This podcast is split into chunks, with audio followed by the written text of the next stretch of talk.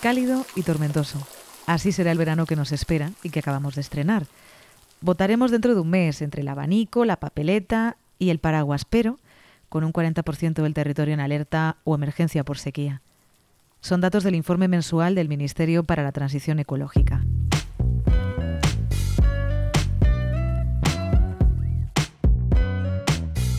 ¿Por qué las lluvias de junio y las que vendrán no son suficientes para acabar con la sequía? Las reservas de agua embalsada están al 47% de su capacidad, unos 19 puntos por debajo de la última década. En los próximos minutos pasearemos por el campo. Imagínate lo que es estar entre frutales, el suelo húmedo con lo que el vapor que sale hacia arriba de la, tierra es, eficiente, con 40 grados.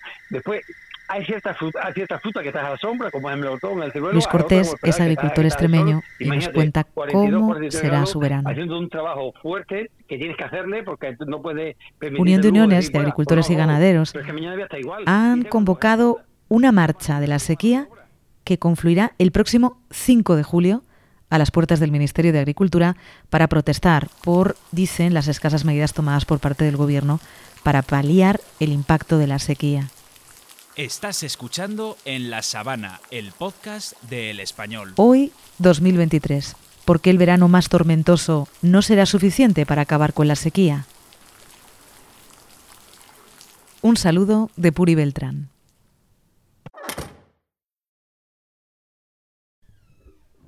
Luis Cortés es agricultor extremeño, coordinador estatal de Unión de Uniones. Buenos días, Luis, ¿qué tal? ¿Cómo estás?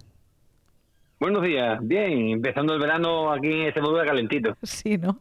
Como una sartén. La última vez que hablamos, eh, Luis, fue en tiempo de cosecha. Me contabas que, que, bueno, que afrontasteis pérdidas económicas incalculables, que manteasteis a la Virgen a ver si había suerte. ¿Cómo se presenta este verano de 2023 en el campo? Pues el verano se presenta mal, mal en el sentido de que efectivamente la sequía fue un impacto terrible Después se puso a llover, que cuando llueve fuera de tiempo lo que hace es estropear lo poco que, lo poco que daba bien, porque ya las lluvias que han venido a primero de junio, ya para regenerar la cosecha no valían, para regenerar el pasto tampoco, pero sí nos ha valido para eh, mucha fruta que estaba madurando y, tenemos cifras alarmantes, como son los más de 30 millones de kilos de cereza que se han estropeado en el Valle de Jerte.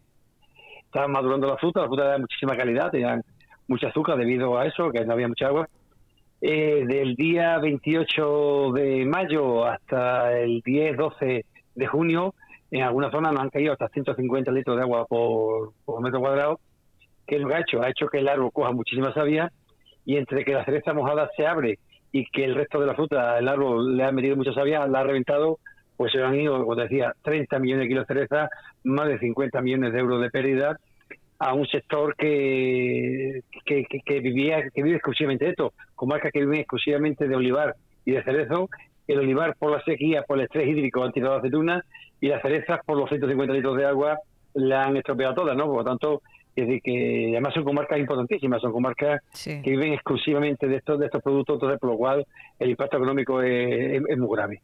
¿Y, qué vais a hacer, eh, Luis? Porque creo que el próximo 5 de julio hay una marcha por la sequía frente al Ministerio de Agricultura. ¿Qué le vais a pedir al gobierno? Tenemos primero una marcha del día 30 de julio a Plasencia, tres marchas de las tres comarcas van a Plasencia y efectivamente a nivel estatal el 5 de julio nos vamos a nos vamos a, a, Madrid, acabamos en el Ministerio, en, en Atocha, acabamos, salimos 200 tractores y más de 2.000 manifestantes de distintas comarcas, de distintas regiones de España y lo que pedimos al ministerio es que haya un ministro, porque es que entre que las elecciones, que no sabemos si los parlamentos regionales, si el nacional, que el ministro ya piensa más como candidato por Córdoba que como ministro de Agricultura, no hay gobierno, eh, pero en cambio no hay gobierno, pero sí tenemos las imposiciones, tenemos lo que se está pidiendo, tenemos que el, compromiso de que van a poner en marcha el cuaderno digital, de que los ecoregímenes nos están asfixiando a los agricultores porque no podemos cumplirlo y estamos hablando de que más de 1.500 millones de euros se pueden perder esta, esta campaña. es, un desastre del sector agrario, es un desastre de las normas, la, los, las aplicaciones informáticas para hacer las ayudas de la paz no funcionan y el ministro y el ministro desaparecido porque ya está otra cosa, ¿no? Entonces, lo que queremos es una llamada de atención con los 200 doctores de Madrid a la opinión pública para decirle que las administraciones se olvidan de nosotros está más pendiente de sus sillones y entendemos que esto hay que denunciarlo y que mm, se deben dar alternativas y ayudas claras al sector agrario porque se está hundiendo, se está hundiendo con los costes de producción y con la sequía tan impresionante que tenemos. Eh, Luis, pero eh, ¿el gobierno no ha puesto en marcha un paquete de medidas para, para la gente del campo? El gobierno hizo una promesa, eh, aprobó una serie de medidas para el sector ganadero eh, y después quedó ahí un paquete de 260 millones de euros para el sector agrario, pero no sabemos cómo, a quién ni de, ni de qué manera. Y por lo tanto, entonces, eh, los agricultores están pendientes, están viendo, también se comprometió de que iba a pedir a la Unión Europea que los fondos de crisis se aplicasen para la ayuda a la sequía, fondos de crisis que al final, en su mayor parte, han ido dirigidos a los países que tienen problemas con la gripe aviar, que sería importantísima, pero nunca el impacto económico que va a tener que va a tener la sequía. Te pongo, te pongo un ejemplo. La sequía eh, y los costes de producción no solamente afectan a los agricultores. Los contratos que estamos haciendo ahora de aceituna para Almazara, estamos hablando de que son contratos de a 6,50 euros el kilo de aceite al productor con lo cual al año que viene en la primavera no hay consumidor que, que compre un litro de aceite por debajo de los 10-12 euros el litro. Es decir, esto es, esto es una barbaridad y vemos como la administración lo único que hace es esperar a que baje el IPC. ¿Usted cómo baja el IPC con la que nos está cayendo? no Por esto entendemos que tanto la opinión pública, los consumidores como los productores tenemos que hacer una llamada de atención decir, señores, si ustedes me siguen poniendo normas imposibles de cumplir, si ustedes dejan abandonados tirar los caballos a los agricultores con la sequía, si ustedes no controlan de manera alguna los costes de producción, al final comer algo en este país va a ser un artículo de lujo. Por lo tanto, vamos a ver si somos capaces de hacer políticas económicas que sean viables, que sean sensatas y que tengamos un ministro de Agricultura que realmente es ministro de Agricultura y que se preocupa por el sector agrario. Luis Cortés, agricultor extremeño, coordinador estatal de Unión de Uniones, que vendrá el próximo día 5 de julio, una tractorada en el Ministerio de Agricultura, frente al Ministerio de Agricultura, para intentar que el gobierno les dé solución a un problema que es el problema de todos, el problema del campo. Luis, gracias. Buen verano. Un abrazo. Mireia Banque es técnica de investigación de CREAF, eh, Centro de Investigación Ecológica y Aplicaciones Forestales. Mireia, ¿qué tal? Buenos días. Hola, muy buenos días. ¿Por qué las tormentas que han caído y que se prevén eh, que caigan no van a servir para acabar con la sequía? Bueno, pues la respuesta básicamente es porque veníamos de una, de una situación muy catastrófica, muy mala, en el que la sequía ha sido tan larga y tan intensa que los suelos donde están enraizadas todas, todos nuestros bosques estaban absolutamente secos. Entonces las lluvias que han caído hasta ahora están sirviendo para, para como para rellenar eh, los poros de estos suelos. Los suelos tienes que pensar que funcionan más o menos como si fuesen una esponja eh, que a medida que se secan se van se va contrayendo esta esponja, se van secando los poros de la esponja y cuando han empezado a caer estas lluvias, lo que están haciendo es rellenar estos poros del suelo, rellenar estos poros de la esponja suelo. Entonces, hasta que el suelo no esté completamente mm, relleno de agua, este agua no va a empezar a circular eh, hacia embalses y ríos. O sea, el agua que ha caído hasta ahora, eh, que no ha caído en todas partes, ha caído en algunas zonas, pero no en todas partes, la que ha caído está yendo bien para los bosques porque veníamos de una situación muy crítica, muy, muy crítica, pero aún no es suficiente este agua para que podamos empezar a ver un cambio de tendencia en los porcentajes de, de, los, de, los, de nuestros embalses. Mm. ¿Cuánta cantidad de agua tiene que caer en los bosques de España para que hablemos de unos niveles aceptables? Mira, tienes que pensar que este 2021 el eh, 2020 fue un año muy lluvioso, el 2021 fue un año ya que era muy seco y 2022 fue un año muy seco y con unas olas de calor tremendas. Entonces el déficit en el que nos encontrábamos era tan increíblemente grande que el agua que si ahora tuviésemos un año habitual, un año normal de una de una pluviometría parecida a la que sería un año estándar, un año de media, seguiría siendo insuficiente porque veníamos de una sequía muy muy grande. Es como tener eh, la caja de ahorros completamente vacía y recibir un sueldo. Este sueldo te va a dar aire, pero no servirá para volver a tener las arcas llenas. Mm, solo para pagar las deudas, ¿no? Exacto, exactamente. es muy buena la comparación. Eh, entonces, este agua es muy bienvenida y da realmente un respiro a los bosques ahí donde está cayendo, porque insisto que no está lloviendo en todas partes pero es insuficiente para, para poder decir, bueno, ya está, pues ya crisis superada. Estrategias que sí que tienen los bosques mediterráneos para poder superarlo. Mireia Banqué, técnica de investigación de CREAF, Centro de Investigación Ecológica y Aplicaciones Forestales. Mireia, gracias por las claves. Muchas gracias a vosotros. Un segundito que empieza a llover. un momento que está, que está comenzando a llover y el suelo, el cielo está Francisco Martín, 38 años a sus espaldas en la EMET y actualmente es meteorólogo colaborador de Meteorred. Francisco, ¿qué tal? Muy buenos días. Hola, buenos días. Del 1 al 10, ¿cuánto te chirrían los dientes cada vez que escuchas decir esto de verano tropical? El verano tropical que nos eh, espera. Vamos, me pongo de los pelos de punta, ¿no? Esto es un concepto que ha salido y em, está mal utilizado en cuanto que hay algunos estudios que hablan de que eh, el tiempo en España, en general, se, se está subtropicalizando, pero que vayamos a tener un verano tropical, eso, bueno, ya digo que chirría mucho. Además, en el trópico hay mucho tipo de tiempo y clima.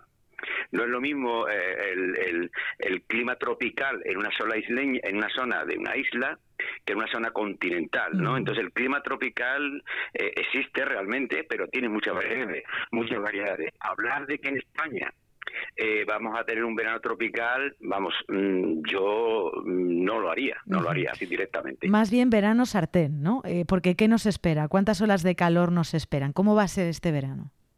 Eh, bueno, lo primero que tenemos que ver es qué antecedentes tenemos, ¿no? Eh, venimos de una sequía meteorológica, agrícola, hidrológica, mm, durante, que hemos pasado durante dos años y medio. Venimos de años que cada vez son más calurosos. Eh, basta uno recordar el 2022 con las olas de, con las olas de calor que tuvimos ya eh, a finales de mayo eh, y principios de junio. 2022 fue un año tremendamente caluroso, no solamente en España, sino a nivel global, ¿no? Estas aguas eh, son muy cálidas, son anormalmente altas, aparece un fenómeno que denominamos el niño. El niño influye en los patrones meteorológicos de todo el mundo, ¿eh? tanto más cuanto más cerca del Pacífico.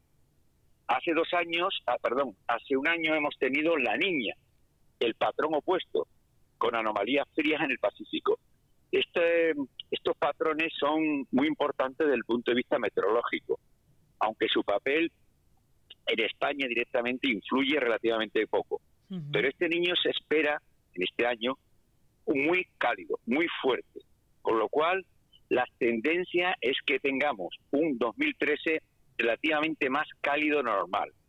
¿eh? El agua del Pacífico, el agua del Atlántico, está sumamente cálida, eh, está almacenando tanto calor ya por los efectos de gases, gases invernaderos, que ahora, digamos, está devolviendo ese calor. Y presumiblemente, con los antecedentes que te he comentado, eh, el verano de 2003 también será muy caluroso. Esas son las tendencias que hay ahora mismo y así lo manifiestan los modelos estacionales de previsión. Este verano va a ser más cálido de normal prácticamente en toda España.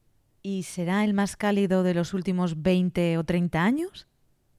Bueno, eh, hay estudios referente a esto. Eh, la Universidad de Berkeley de Estados Unidos, la Met Office, el Servicio Meteorológico mm, eh, británico, afirman que hay un 54% de probabilidad de que 2003 esté sea el número uno en cuanto a año cálido y hay un 99% de probabilidad de que esté entre los cinco primeros.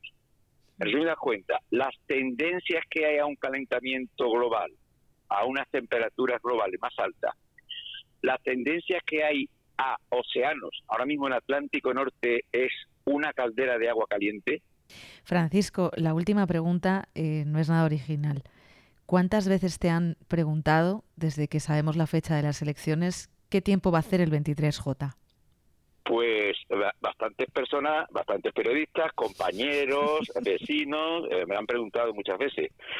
Hoy por hoy, el estado del arte de la previsión no nos permite predecir qué tiempo va a ser el 23 de julio, el 27 de agosto o el 3 de, octubre. ¿eh? Lo que sí que se sabe son tendencias tendencia de cómo va a ser la semana que donde cae el día de las elecciones, ¿no? Y todo parece indicar que va a ser más cálida de lo normal, entre 1 y 3 grados, a nivel eh, de España. Por lo tanto, vamos a tener calor, más calor de lo normal, y estos estos calores estarán entre 1 y 2 grados. En tendremos, va a ser calor, ¿eh? tendremos preparada la papeleta, el paraguas y el abanico verano el atípico. Paraguas para, sí, el paraguas para, para cubrirnos los que vayan a votar a mediodía o por la tarde cuando apriete el calor, claro. O del sol o de o, si llueve, si finalmente o si llueve, efectivamente, efectivamente. Francisco Martín, 38 años en la EMET, actualmente meteorólogo colaborador de Meteorred. Gracias por las claves. Muy bien, gracias a vosotros. Has escuchado En la Sabana, el podcast del español. Si te ha gustado este podcast, compártelo y síguenos en nuestras redes sociales. Un saludo de Puri Beltrán.